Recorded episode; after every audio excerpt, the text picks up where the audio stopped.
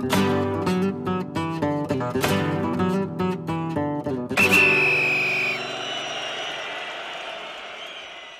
さんこんにちはペリオディスタ小沢です。今日は今朝行われましたスペインのコパデルレーセミファイナル準決勝セカンドレグバレンシアとアトレティッククルブの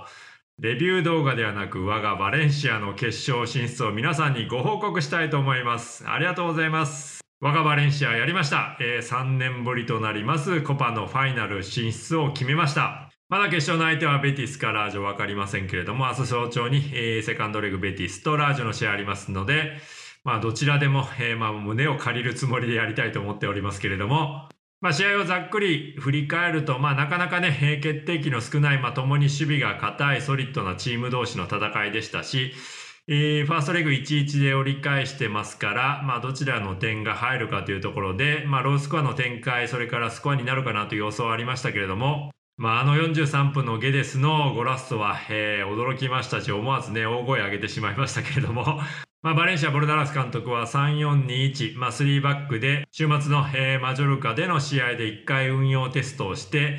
えー、ガブリエル・パウデリスタも久々にね、怪我から戻ってきて、まあ、いきなりそのマジョルカ戦でゴラスを決めましたけれども、まあ、前半はバレンシアペースだったんじゃないかなと思いますし、まあ、3バックでしたから、まあ、相手のね、アトレティックの4-4-2に対する、えー、ビルドアップサリダでバラのところも数的優位がね、まあ、可変することなく、えー、そもそも3対2を作れる状況でしたので、ボール出しのところもスムーズでしたが、えー、まあ、両チームともにね、あまり中盤で、えー、まあ、リスクを冒して、えー、中盤ライン間に刺して、しっかりと、えー、中央から攻めていくみたいなところはなく、意外にロングボールもね、えー、使いながらというような展開でしたから、まあ、なかなか両チーム以外の、えー、ファン、サポーターですと、えー、サッカーの内容的にはどうかなと思われた試合かもしれませんが、まあ、やっぱりこのコパの、えー、セミファイナル決勝のかかったセカンドレグとなると、まあ、相当に熱く、えー、まあ、局面、球際での、ね、奪い合い攻防が非常に激しいインテンシティの高い好ゲームだったと思いますし、まあ、そこに、えー、我がメスタージャの雰囲気が戻ってきたということで、まあ、4万人を超えるね、えー、サポーターが入ってくれて、あれだけ、え圧倒的にバレンシアをね、え後押ししてくれると非常に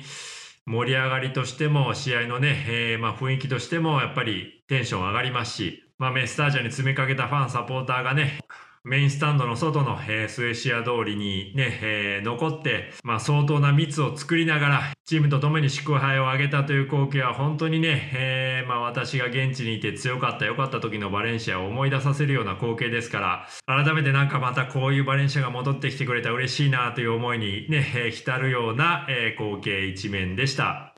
ただやっぱり我がバレンシアといえば、えー、ね、生え抜きのガヤとソレールがいますので、まだまだ彼らね、20代半ばで若いんですけれども、本当にキャプテンを務めてくれて、精神的な支柱としてチームをね、引っ張っていってくれてますし、まあ今やスペインの A 代表でもね、主力として活躍できる2人に成長してくれてますので、まあこういう雰囲気のチームで、えー、ね、こうバレンシアがまた復活していってくれると、まあ夏に向けては彼らがね、出ていくとか、えー、ビッグクラブに買われるみたいな話がなくなるんで、個人的にはなんとかね、えー、バレンシアで長く、まあできればバレンシアニスタとして、えー、ワンクラブマンで終えてほしいなと思ってますけれども、まあ、この試合に関してもガヤちょっとね、えー、無理を犯して強行出場して、まあ、前半の33分でトニー・ラットと交代してしまいましたが、その後もベンチから本当にね、えー、まあ、ある意味コーチ監督のような振る舞いでチームを鼓舞してましたし、まあ、改めてピッチ内外でリーダーとしてね、振る舞えるガヤと、えー、ソレールの存在は心強いなと思った試合でもありましたし、まあ、3シーズン前のね、えー、コパデルレ決勝でバルセロナを破って優勝したチームで、いきなり次のシーズン始まった直後にマルセリーの監督が解任され、マテオ・アレマニスポーツダイレクターも、まあ、フロント、それ、まあ、オーナーのね、ピーター・リムとの、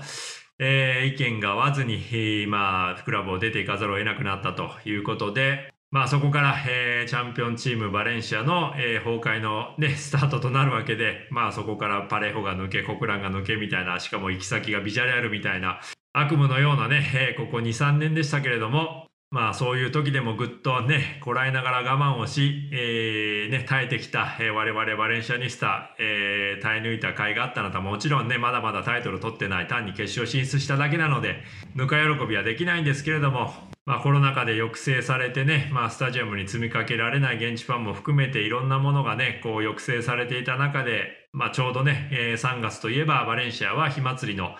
えー、シーズン到来でもありますので、なんかここでスパーク弾けたなというところがありますので、まあ今日この動画に関しては珍しく、えー、バレンシアニスタとしての私の一面を皆さんに全面的に出しながら、えー、決勝進出のご報告、喜びの